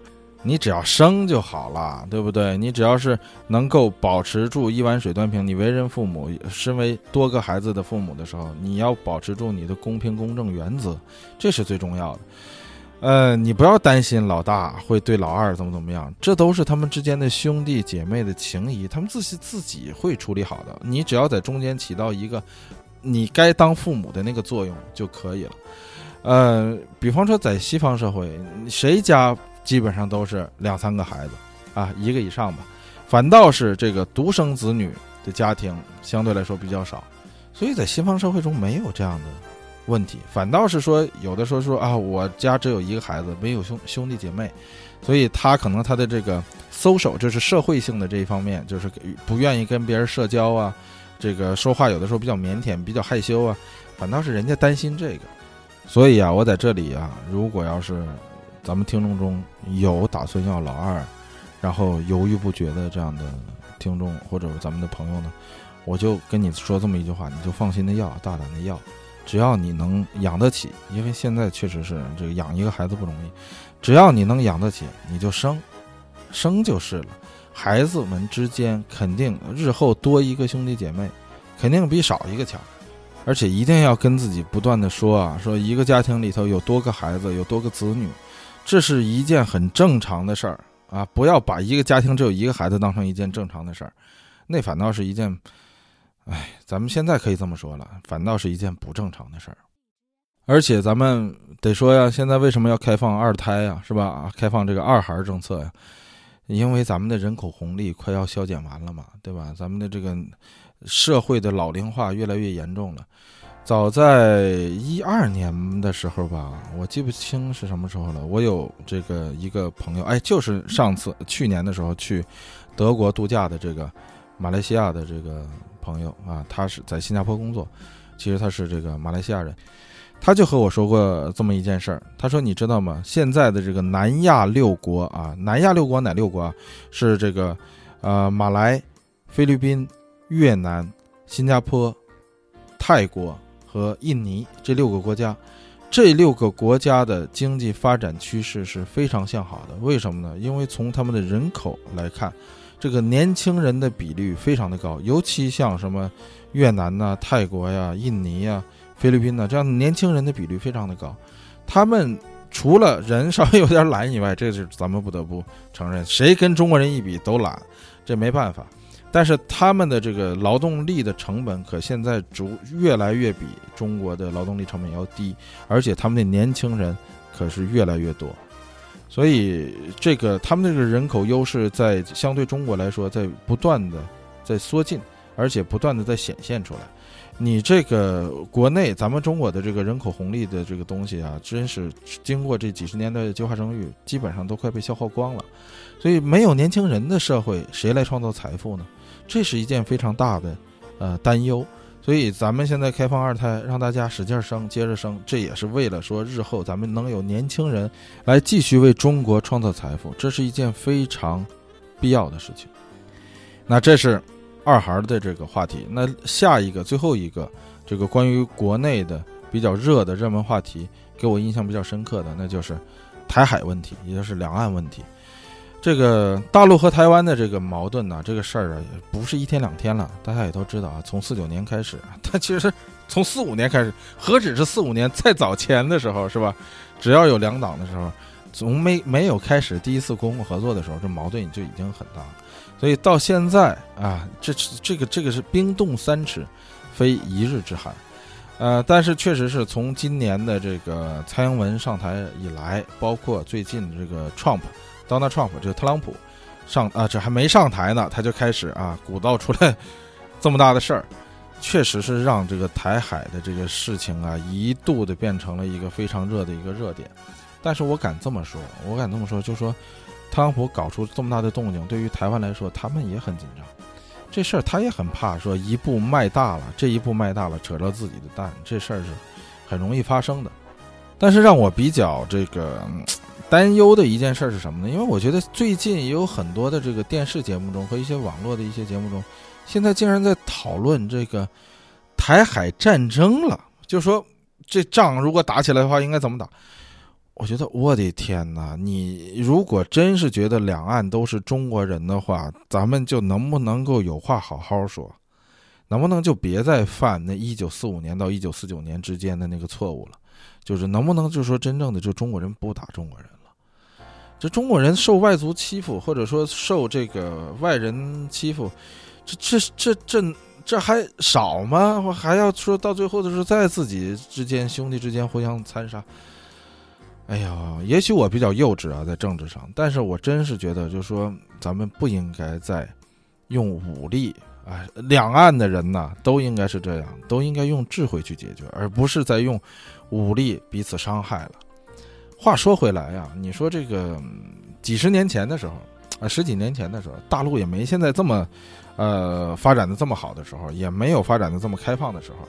那个时候啊，虽然两岸之间剑拔弩张的，是吧？包括搞一些什么演习啊，什么弄的，两岸之间剑拔弩张的。但是那个时候吧，两岸之间的人民吧，我总觉得还算是比较不错的，还不算比较友好的。偶尔从台湾来一个。这个人啊，互相见面说话什么的，还都不会说这么样式儿。就说这个像现在网上骂的，跟这个掉鸡窝里那感觉一样。大家彼此往来越多呢，随着这个时间的这个这个靠近，就是这个交通的便利，然后科技的发展，人们的这个沟通方式越来越顺畅之后，你会发现，这怎么突然变成这个两岸越来越开放了啊，经济越来越发展了，然后大家彼此往来越来越多了，结果呢，你就看彼此的仇恨也加深了。以前只不过就是说，你两党之间是吧？你国共之间，你们或者说你跟这个台湾其他的一些。在野党或者是执政党当时之间有矛盾，你们这个党和党之间的矛盾，现在很多是变成了人民和人民之间的矛盾了。大家有没有发现，在网上的时候经常会看到这个骂台湾人的啊，然后台湾人骂大陆人的，香港人骂，就就互相骂。你，你这些什么时候开始这个人民之间的矛盾变得这么大的？那实在是让人有点觉得这个是不是这个钱包越鼓了，心胸越小了？不应该呀。是吧？无论是大陆还是台湾还是其他的地区，大家只要还生活在一个文明下，你能不能有话好好说？是吧？大家都说的同样的话，你懂我，我懂你，你有话好好说嘛，是吧？你有理，你讲理嘛，你就事论事儿嘛，别上来就说什么，是吧？就搞地域攻击，这就没劲了。以上这些呢，就是我觉得在二零一六年。过去的这一年之中啊，在国际上和中国相对比较热点的话题，其实呢，这个这么大一个世界啊，或者说一个国家吧，几十亿人啊，这个不同背景、不同文化，出点这样啊那样的问题，这样那样的矛盾，这都叫做在在所难免。出问题呢不可怕，可怕的是呢，这总出同一个问题，没完没了，没完没了。哎呀，至此呢，咱们所聊的这些东西，这都不算是新闻了，这都是二零一六年的这个旧闻了，是吧？咱总说这个衣不如新，人不如故。咱们说了这个旧闻，那必然就要来看一看这个二零一六年的故人了。那接下来呢，咱们就来聊一聊，那在二零一六离我们而去的那些熟悉的陌生人们。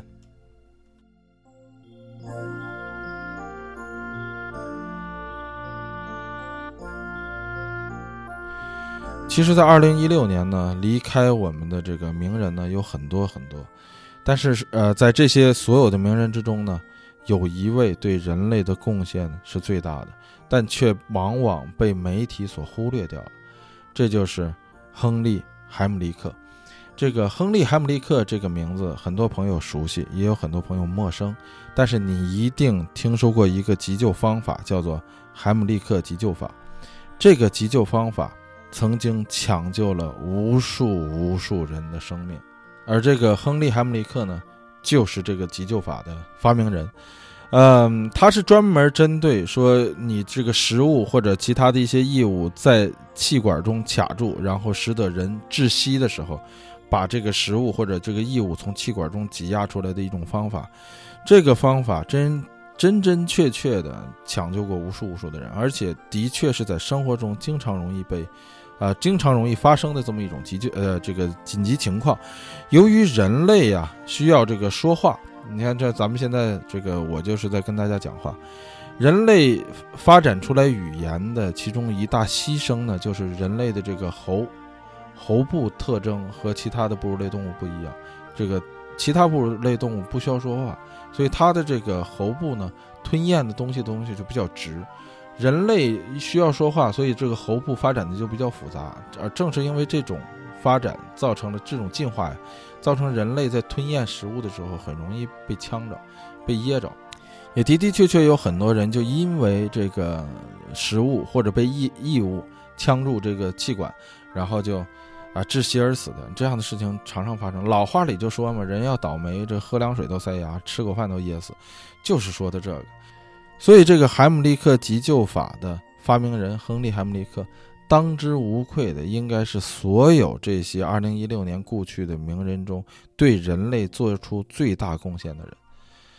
嗯，并且值得一提的事儿是什么呢？就在2016年的五月二十二号，就今年的五月二十二号，已经九十六岁高龄的这个亨利·海姆利克医师啊，在餐厅用餐的时候，恰巧就碰上了这么一位急需急救的一位八十七岁的老人。这个亨利·海姆利克当时亲自用自己发明的海姆利克急救法施救，保住了对方的性命。这个也是这个亨利·海姆利克在他一生中第二次。在急救过程中实施使用了，亲自实施使用的这个方法，而他在这个今年十二月份十七号，就是前几天的时候，离开了我们。亨利·海姆利克是一位非常伟大而又平凡的人，在我看来，我后面提到的其他这些名人，无论他们的头衔有多么的闪耀，无论他们的名字有多么的响亮，多么的如雷贯耳，他们都无法。在于对人类做出巨大贡献的这项事业上，与海姆利克进行比较。那么下一位我要说的谁呢？那就是咱们之前说到的以色列的前总统，也是前总理，并且也是以色列一呃历任这个国会议员中任期最长的一位西蒙·佩雷斯，也是在二零一六年离开的我们。呃，西蒙·佩雷斯的功绩咱们就不说了，如果感兴趣的同学可以去听那个中东的。呃，第五期吧，我记得应该是。往下呢，那就是身为演员的这个阿兰·里克曼，就是 Alan Rickman。这个 Alan Rickman，大家对他的这个了解可能是从《哈利波特》开始的，但是对我来说呢，我对这个阿兰·里克曼的这个了解呢，或者说对他的这个认识呢，是从《虎胆龙威一》开始的，也就是在我上小学的时候，我就已经看过他演的这个电影了。当时我对他演的那个。《虎胆龙威一》里面的那个大反派，印象特别特别的深。后来再看《哈利波特》的时候，我才知道，哦，感情你还能演这样的戏。但是今年呢，这个阿兰·里克曼呢也离开了人世。嗯，咱们怎么说呢？这个可能是我个人对他的一个偏好吧，因为我觉得《虎胆龙威》这部电影，我基本上是年年都要看的。所以他的这个离世对我，而且他的这个岁数也确确实是。比较是可以算得上是英年早逝吧，但是，哎，这个有的时候就是这样，没有别的办法。呃，往下呢有两位这个作家可以放到一起说，一个是哈帕里啊，另一个是啊安伯托艾可。那这个哈帕里大家都知道是这个杀死一只知更鸟的作者，那这个艾可呢，他是这个玫瑰的名字的作者。这两部书呢都是非常好的书。哎，说到这儿，其实我想提一下，很多朋友啊，在微博的这个私信中，或者在这个微信的公众号里，呃，总是跟我说，就总是问我一个问题，就是说问我有没有好的书推荐。其实我说句实在话，我我不敢跟大家推荐这个书，因为我觉得，呃，有两个原因，一个呢，我个人觉得我自己的知识量没那么大。啊，我如果给你推荐一本什么样的书，我总觉我怕误导你。另一方面的原因呢，我觉得很多朋友对看书这件事情上本身有误解，就说没有一本书，我个人觉得啊没有一本书是你如果把它看完，就能给你一个完整的对于某一个事情或某一个知识的完整的感呃感官或者完整的认知，没有一本书是可以这样的。所以，如果你问我说：“哎，你能不能推荐一个关于某某方面的一本书？”我觉得我推荐不来，因为这个某某某方面的某一本书是无法代替或者无法涵盖那个方面的东西的。呃，往往做一期节目下来，很多朋友可能会问我说：“你有没有关于这期节目的书的推荐？”我觉得是这样，就是如同写论文一样，我这个索引出来的这个书籍或者说典故或者是一些资料吧。可能我不夸张的说，每一集里头，如果我细想的话，可能有上百个这个索引的资料，就是把它汇总到一起，最后才能有这么一集的东西跟大家说出来。所以你问我说，其中哪一本，哪一本可能都要看啊？可能某一个话题，呃，我要看好几本书或好好几十个资料，上百个资料，才会有一句话跟大家说出来。嗯，所以我我不敢说。你你看这本书就可以了，我也没法跟你说。我说你把这一本书拿一百本书，或者你拿去看，呃，我个人呢，其实有很多对书的呃看法呢，我是不成熟的。我只能说，我通过不同的观点、不同的书去对撞、去碰撞，然后我总结出来一个我觉得这个还比较靠谱的方法。嗯，甚至我对很多流行的书，我反倒觉得有一些，就是个人觉得那个书可能名不符其实。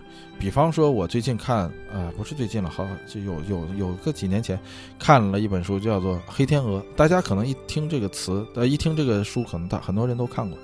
我也是慕名去读的那本书，结果读到一半我就读不下去了。我觉得实在是，就是不怎么样啊。我个人觉得不怎么样，但是也许你看了以后，你觉得收获很多，那也很好啊。所以 看书这件事情，大家不要有一个误解，说。某一个方面，我读了一本书，我就好像掌握了，不是这样。你要想到那个作者，往往有的时候可能他是个很年轻的一个作者，或者他对某一件事情有偏见，他只是会用运用文字，所以他才写成了那本书。很多人可能他写的不是很好，但是他那个观点很好，那个书也会很很有用。所以某一个观点的形成，或者某一个知识。你需要看好些好些书才能够把它完全掌握，这就是为什么说咱们国内有的时候这个教育，呃，咱们从小到大被教育来总说，哎，你看这个书本的这个东西就可以了。你呃上大学，包括上大学了，说你这个看这个教科书，你就能够考试就能通过，这个其实是不对的。你要真正的素质教育是应该是这样说：我教科书给你一个，你拿这个东西去看个纲领，但你要真正想考试通过的话，那对不起。我那个作为老师来说，我这身后有两百本书，你把那个两百本书都看完了，你考试才能通过，这样才是一个教育嘛。就说你这样的话，你连抄你都没法抄。当然了，这个二百本这有点夸张啊，但至少我觉得说你要想对某一个科目或者某一个知识，你想全面的去概括、全面的去观看的话，我觉得二十本书应该就是针对这一个方面的二十本书应该是。或者至少是二十个比较详尽的资料是，是是是是最起码的，所以这个哎，咱们为什么聊到这儿来了？跑题了，咱们咱们接着说这个故去的名人。往下还有一位呢，是咱们国内的，就是严肃，大家可能这个。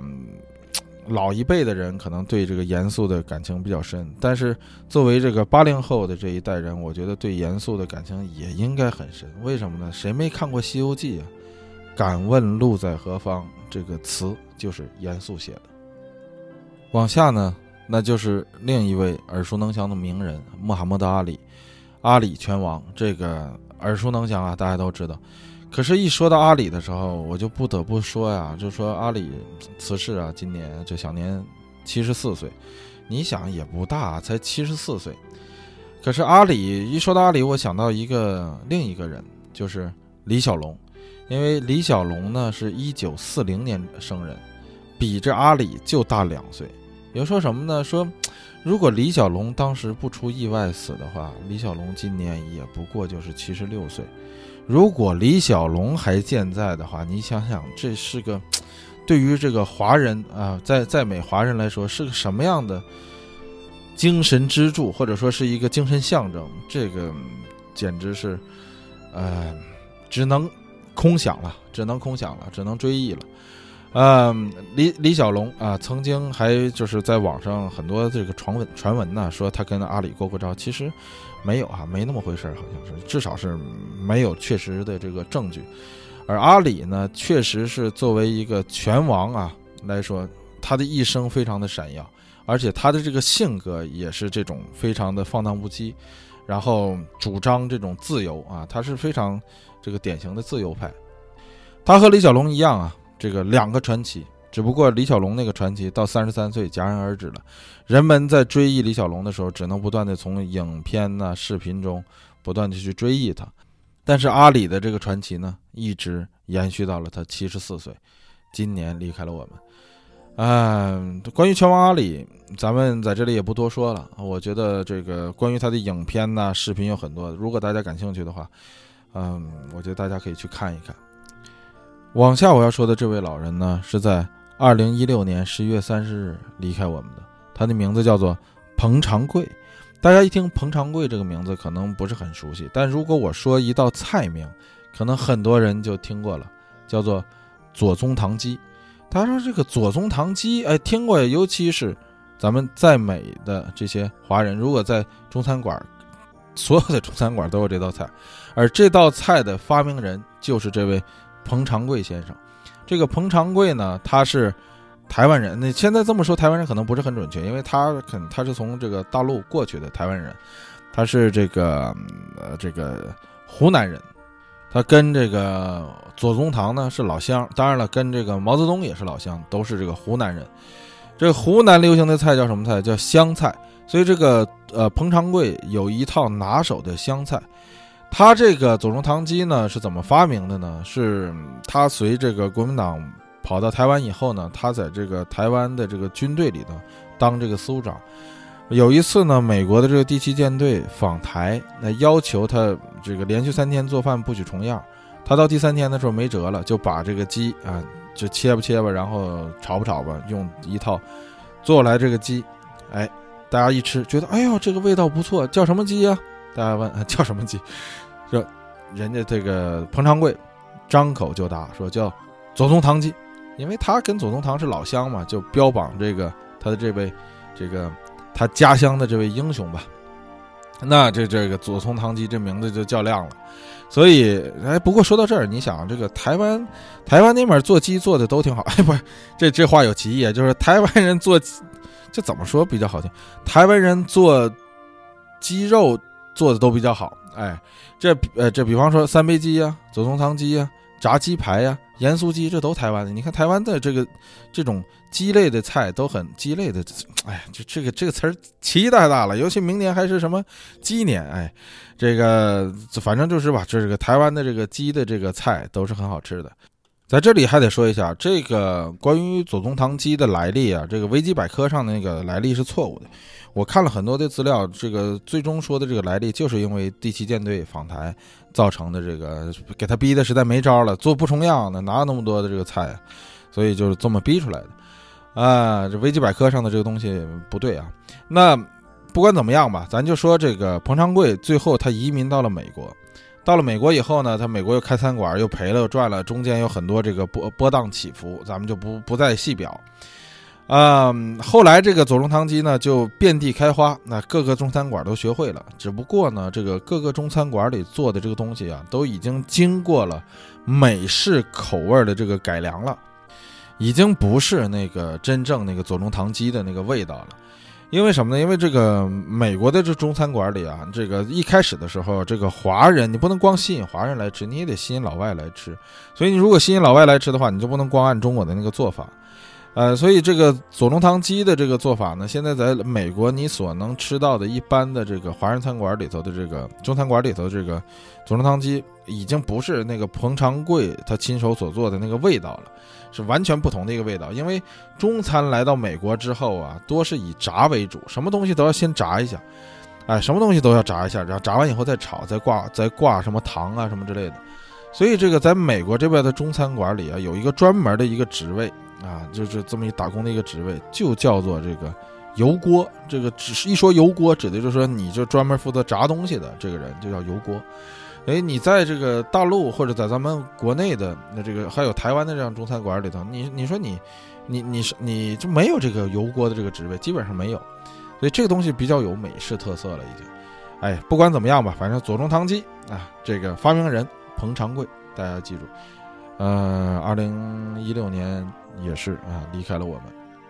往后要提的是一个什么呢？一个啊，所有的这些人中最年轻的一位，叫做林嘉文啊，年纪非常轻，只有十七岁。他被咱们中国的很多文化学者名呃这个称为中国的少年历史学家，是一位历史学的奇才。哎呀，非常不幸的是，这个年仅十七岁的林嘉文在今年跳楼自杀了。啊，原因是抑郁症。在这里，我也想跟大家这个简单说一下抑郁症的这个事儿。我觉得这个事情千万，嗯，不要小瞧它。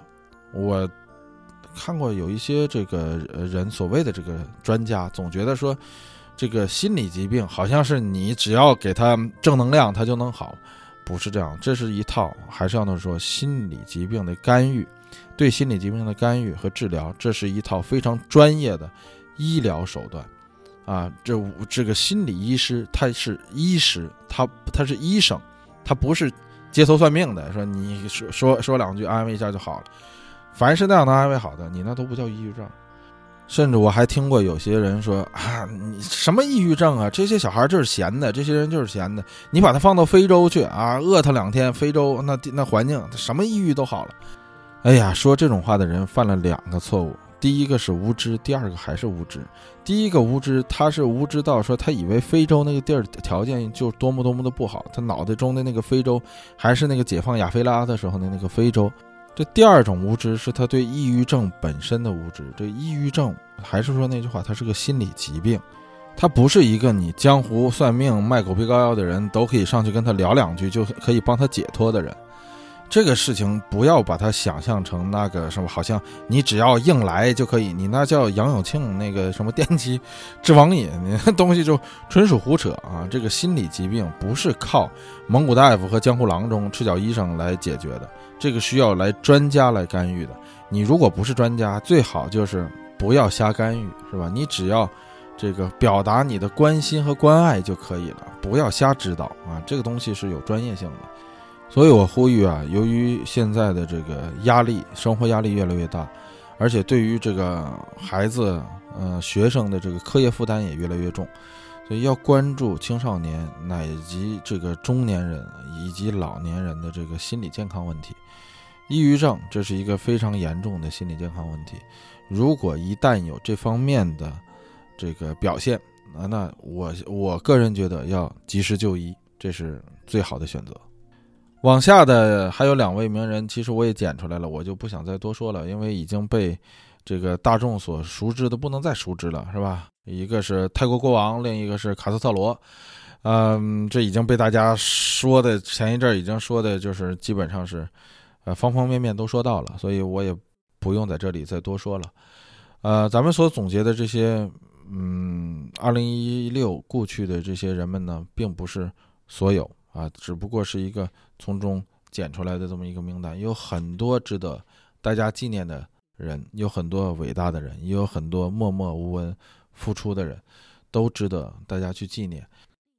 哎，咱们这个话题啊，到这儿好像有点沉重了。不过往下咱们说的 就是轻松愉快的了。咱们说说这个美国的这个圣诞节怎么过。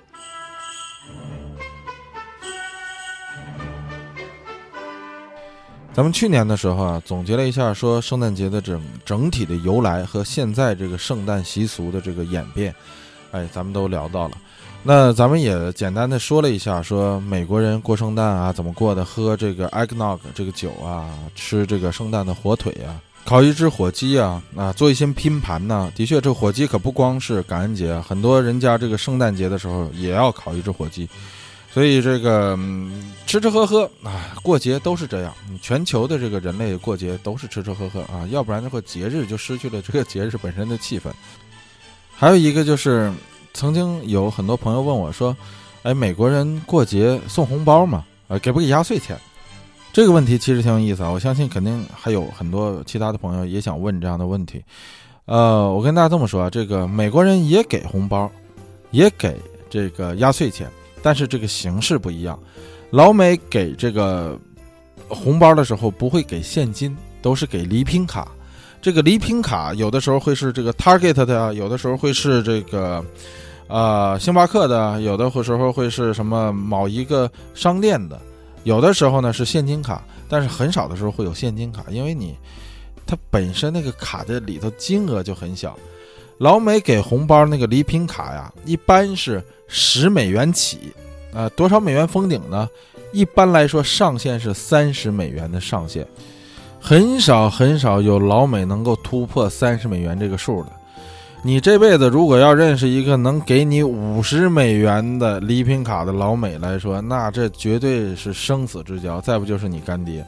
我收到礼品卡最大的金额是一百美元。但那个是 中国人给的，那不是老美给的，所以这个中国人包红包都特大方。中国人包红包说：“我没一百美元，我好意思给他出手吗？是吧？我怎么好意思给你的？尤其中国人对中国人之间，中国人跟老美肯定也都学明白了吧？我我我既然给你三十，你能乐成那样，能记我一年，我给你一百，你不得觉得我我是不是有什么事儿求你啊？是吧？这个就容易造成误会，反倒是，而且你这个哄抬市场价格，这是不对的。你中国人之间这没关系，所以你这事儿你要搁到中国人呃身上，你说。”谁好意思给三十美元？你三十美元折成人民币才两百块钱。你说在国内，你说你要是给谁送个礼什么的，才两百块钱。你说你好意思吗？一般啊，你还不能这么换算，因为三十美元在美国的购买力相当于五十人民币在五十呃在中国的购买力差不多吧？咱们就就这个意思啊。就说你说你给谁礼品卡，你好意思给五十美五十人民币的吗？在国内，你这。给了还不如不给呢，是吧？让人觉得说你什么意思？你这五十美元，你你答对什么呢？你是吧？让人有这种感觉。但是美国人，呃，这个西方人是这样说：他说我给你这个礼品卡，是我是觉得说我就是代表我，就过节我还想着你。我包括我给你买个小礼物也是这样，就我的这个心意，我表达的是我这份心意，而不是表达这个数字。这个我觉得是一个非常健康的送礼习惯。我在这里也建议说。呃，初来乍到的这个咱们的新的这个华人的移民们啊，也不要打破这个规矩。那你给中国人之间互相交流，你给多点没事儿，千万不要哄抬对美国人的市场价格啊！这个这这属于倾销啊！你这倾销的不是礼品卡，你倾销的是中国送礼官。你这咱们刚才说了，这个进入 WTO 啊，这已经十五周年了，你这不要这个搞这个送中国送礼官的倾销啊，容易破坏美国的市场价格。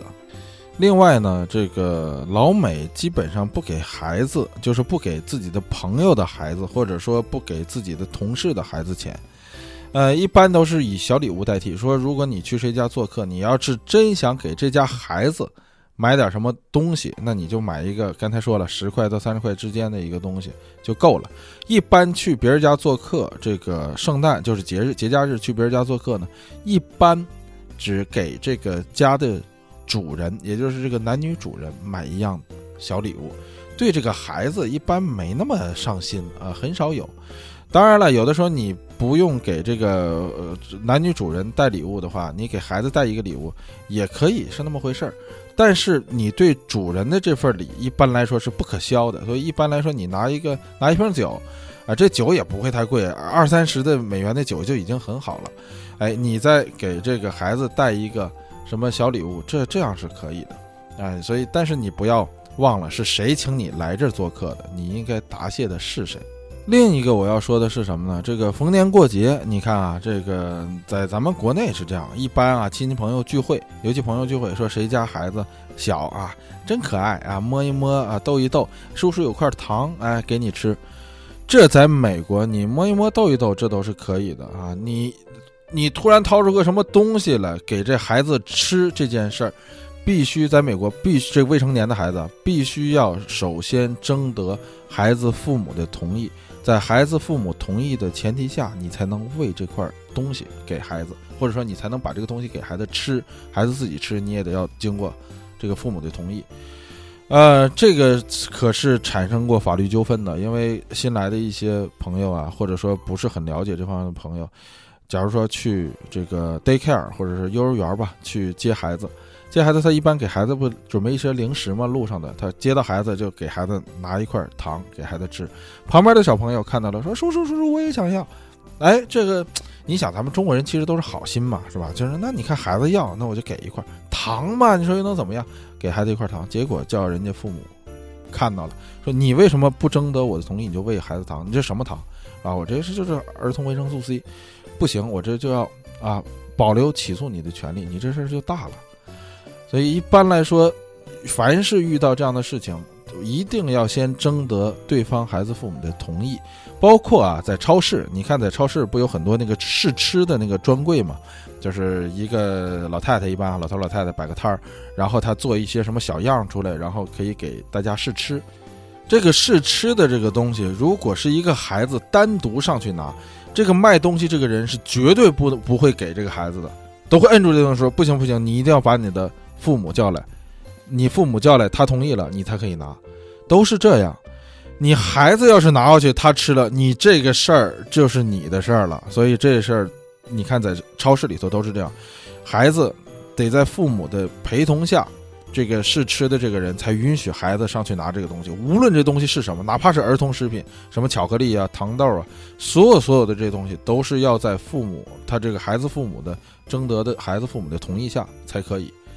哎，我说的这个这个事情，大家一定要记住，这事儿可大可小啊，这事儿真是可大可小，千万千万要避免这方面的麻烦。那说到这儿，可能有的朋友就问了，那你万圣节给孩子发糖果，那不都是说你主动就直接扔到孩子的这个手里吗？或者是孩子拿个盆儿你去给他吗？那不一样，那个为什么呢？因为那个孩子的父母就在你家街这个这个院前头等着呢，他让孩子到你门前来，这个本身这个行为就是就是同意。所以你给他，你给他孩子也不是马上拿来扒开以后就吃，他也是回到父母那儿去。父母看完这些糖有没有毛病，是不是被开封过，是不是这些糖有是什么有些东西不能适合小孩吃的，是不是完全是包装好的糖果啊？是不是这个正规厂商的？还还是说这家是自己做的东西？自己做东西绝对不会给孩子吃的。所以一般来说都是这样，父母检查完以后说啊可以了，这这糖你可以保存着，所以才会还回给孩子。这个千万别大意，这既是一个习俗，也是一个规矩。呃，除此之外呢，这个圣诞树啊，这都不用说了，这家家都要来这么一个圣诞树。这个现在这个圣诞树啊，有这个人造的，也有天然的。天然的便宜，但是只能用一次啊，你用完了以后，这树就得扔，就得销毁。那每到圣诞节之后呢，这个一般这个美国的这个住宅区里都会有这个市政的人专门收圣诞树，就是你用完的这个。天然的圣诞树就集中销毁，那也有这种塑料的或者人工的这种圣诞树，那这个本身就是塑料的，那你反复的可以用啊。现在高级的做的也都跟真的差不多了，呃，这个普通的圣诞树就是天然的那种，可能就几十块钱到不了一百块钱。那好的那种啊，就再好再大一点圣诞树也就一百来块钱，就是就是真树啊。但如果要是说塑料的那种啊，就是说做的好的，那可能四五百的也有的是，因为它仿真呢，而且你这东西可以循环利用，你接电呐、接什么的都不影响。它有的很多树，它自带就带这个闪灯的，就带各式各样的灯的。哎，这个圣诞树是一大笔投资，那其他圣诞树上的装饰要远远超于这个圣诞树本身的价钱。有些人家讲究，那圣诞上面、圣诞树上面那个装饰，每个小装饰就四五美元，四五美元，你一挂挂上百个，你就想想那那个树上得挂多少这样的东西，哎，也非常的贵，嗯，但是老美舍得在这个上面花钱啊。除此之外，你看这个每一家装修的这个圣诞的气氛。啊，挂的这个花环呐，然后彩灯啊，在屋檐上挂的这个彩灯啊，然后在这个甚至在房子下面装的一种这种镭射灯啊，很多很多，就为了烘托这个圣诞气氛。在院子里头，甚至搞出这个圣诞老人的这个气球啊，啊，雪人的气球啊，还有这个麋鹿啊。咱们之前也说过，那个鲁道夫是吧？鼻子能亮的那个，呃，这个红鼻子能亮，跟手电筒一样的那个圣诞老人的头鹿，叫鲁道夫。有很多这样的这个装饰，除此之外呢，很多人家呢也喜欢搞一些搞怪的东西，那就叫做在这面叫做 ugly sweater，就是丑陋的毛衣啊，丑毛衣。这个丑毛衣，这个 ugly sweater 专门指的就是圣诞节穿的那种毛衣。由于这个毛衣的样式非常土旧，然后上面缝制的这个圣诞老人呐、圣诞树这些装饰啊也非常的土。只有在圣诞的期间啊，人们才会拿出来穿啊，甚至很多人喜欢改造这个毛衣，把这种毛衣改造的更土、更夸张一点。甚至在很多的团体或者很多的公司里面呢，临近圣诞的时候，还要举行一场这个叫做 “ugly w i ugly sweater” 比赛，就是看谁的这个圣诞的这个毛衣 最丑、最夸张。哎，有这样的比赛，大家在一起就是为了烘托这个圣诞气氛。这个 ugly sweater，这个大家如果有一个电影，我想想啊，叫做《B.J. 单身日记》啊。那如果你看那个《B.J. 单身日记》里面那个，当然它是英国啊，它在英国，就是那个女主角穿的那个，一开始入场的时候穿的那个 sweater，它上面那有雪人啊，有什么圣诞老人什么，那个 sweater 就是 ugly sweater。这个在西方来说都是要圣诞的时候，这很多人家呀比较讲究，他喜欢一家人穿一个系列的，哎，这种毛衣 ugly sweater。那另一个活动呢，这个老美没有春晚是吧？不像咱们这一度过春节有春晚，他这个是过圣诞节的时候没春晚，所以有两个这个替代品，一个呢就是出去旅游啊，大家一家人到圣诞的时候，这不是长假嘛？由于圣诞跟元旦连着，所以你如果中间请假安排的好的话，这中间可以有个很长的假期。很多人就借着这个假期啊出去玩。一般来说，你要不请假的话，也有四天的公休啊。你这四天公休，你就出去玩，呃，加上周六日啊，四天公休，你这个出去玩去周边，一家人开车去一个地儿。老美有时候一年攒下来的钱就花在这个出去玩这场圣诞旅行上。呃，有的时候会去好一点的地儿，夏威夷，这都是非常贵的地儿，老很多老美也去不起。呃，这个像呃西海岸愿意去夏威夷，东海岸就愿意去迈阿密，因为这是这两个地儿都是冬天的时候最暖和的地儿啊。那夏威夷就不用说了，那迈阿密那是东海岸这面非常著名的旅游胜地。那你说要是没钱啊，那我也不想出去玩，那我干嘛呢？那就是看电影。啊，咱们之前也说过了，一到圣诞的时候就放出很多的这种圣诞贺岁档。呃，我对新片儿没有太多的兴趣，包括今年的一些片儿，我还真是没有太多时间关注，我也没看。所以，但是我每一年，咱们去年的时候我就说，每一年我都会重复看一些老片儿。这个老片儿里头，我再次推荐给大家的啊，如果咱们没听过去年那期的话，我再次推荐给大家的就是我每年圣诞节必看一遍的，就是《虎胆龙威》啊，第一部。这个布鲁斯威利的成名作啊，实在是太经典了。因为那个片儿就是发生在洛杉矶，而且正是圣诞节的期间，整个背景和圣诞气氛非常契合。虽然是一部很血腥的片儿，不过那个那个片儿确实是值得圣诞节的时候看，也非常欢乐啊。另一个片儿呢，我也喜欢圣诞的时候翻出来看的一个呢，就是叫《圣诞精灵》，啊，也是一个恶搞的喜剧片儿，就是就是胡搞恶搞，但是那个。呃，还是很喜庆的。我我个人觉得，我就是不需要带看这种片儿，不需要带脑子了，你就跟着看就是了，蛮好的。那今年给大家推荐一个，也是一个老片儿，叫做《Jingle All the Way》，就是一路响叮当啊。这片儿其实评价一般般啊，也是一个这个儿童片儿，这适合说你跟呃这个家里有一个四岁以上啊，三岁以上吧，呃这个小学以里的这样的孩子的话。适合一起看，再高了的话，孩子也觉得这片儿有点弱智。谁演的呢？是加州的前州长阿诺德·施瓦辛格演的啊。当然，他演的时候他还不是州长，那时候他还年轻呢。你看那到时候阿诺还是有点小小鲜肉的感觉呢。哎，他演的。呃，往下再推荐一个片儿呢，那就是咱们其实去年也说过，只不过去年说的时候它是以小说的形式出现的，就是《圣诞颂歌》，叫做《A Christmas Carol》。啊，《圣诞颂歌》这部狄更斯的小说呢，啊，它被这个 N 多导演翻拍成了 N 多版本，有黑白的，有彩色的。我推荐的这部呢是2009年金凯瑞演的《圣诞颂歌》。那另一个呢，啊，也算不上是圣诞节的这个贺岁片了，这个就是《亲亲老爸》，叫《Dan in Real Life》，是这个史蒂夫·卡瑞尔演的，也是一部比较有家庭氛围的片儿，比较适合这个节假日的时候看。这圣诞节看的片儿啊，肯定都是喜剧啊，或是至少是得是大团圆结局的，是吧？你不能说是这个圣诞节的时候看悲剧啊，没人圣诞节的时候看什么《辛德勒的名单》呐，《悲惨世界》呀，《魂断蓝桥》《人鬼情未了》《泰坦尼克号》的，看十遍，你这个节甭过了，是吧？所以呀，这个希望大家呢也这个有时间能够休息休息，然后看一看电影，跟这个家人出去玩一玩。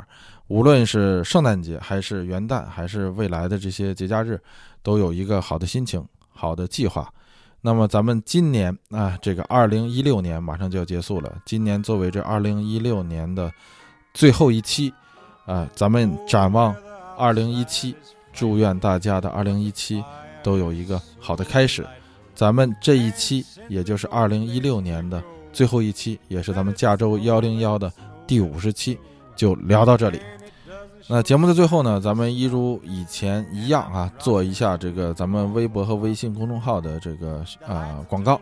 咱们微信的公众号呢很简单，五个字：加州一零一。加州汉字一零一阿拉伯数字。微博呢，还有 还有很多朋友问我微博的这账号，我再说一遍啊，California 幺零幺，California 是英文的加州的这个全拼啊，这个大家可以查一下，一一百度或者一 Google 就会出来，然后后面幺零幺啊，California 幺零幺就是咱们微博的账号。如果感兴趣、有时间的朋友们呢，欢迎加一下。这个微信呢，我会在里面定期分享一些图文资料，咱们讲过的这个往期的内容的图文资料。呃，微博呢，咱们会用来发一些日常的一些呃信息呀、图片呐之类之类的。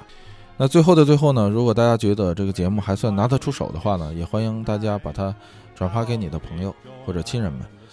那咱们今天就聊到这里，祝大家新年快乐，圣诞快乐，Merry Christmas！and Happy New Year！同时也欢迎大家收听加州一零一，咱们下期哎，也就是明年接着聊。